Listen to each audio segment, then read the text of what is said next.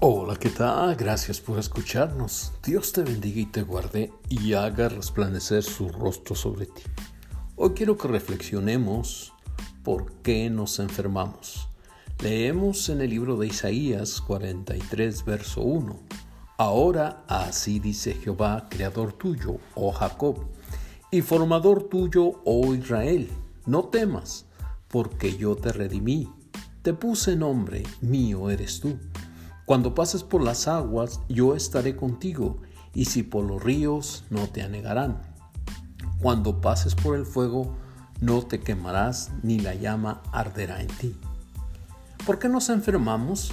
Para que reconozcamos que no somos autosuficientes y dependemos de Dios. La enfermedad nos enseña que somos débiles y frágiles. Cuando andamos sin alguna dolencia en nuestro cuerpo, nos sentimos autónomos y no tomamos en cuenta a Dios en nuestros planes.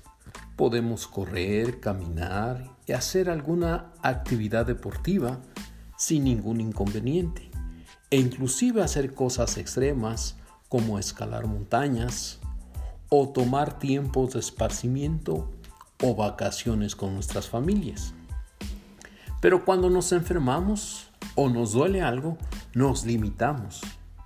Una vez en cama, podemos meditar que nunca tuvimos el tiempo para agradecer a Dios por la vida.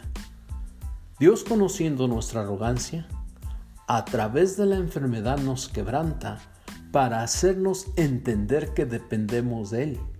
El pasaje de Isaías capítulo 43 verso 1 dice que Dios es nuestro creador y nos conoce por nombre.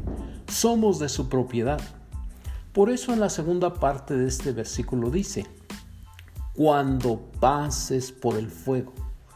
Esto nos enseña que en su voluntad permisiva nos va a permitir pasar por las aguas y por el fuego. Las aguas representan dificultades y el fuego representan las pruebas, como la enfermedad. Así que si vamos a pasar pero hay una promesa que nos dice, yo soy tu sanador, expresando que conoce y sabe cuáles nuestras dolencias o nuestras enfermedades. Así que, ten ánimo. ¿Cuál es la enseñanza de parte de Dios? Que no somos autosuficientes.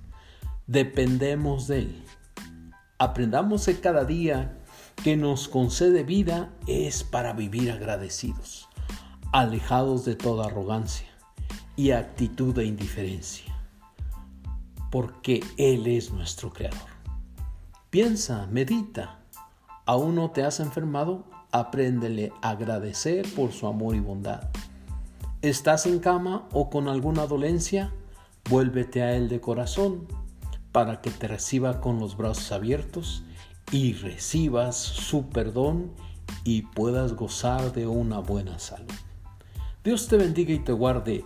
Nos vemos hasta la próxima.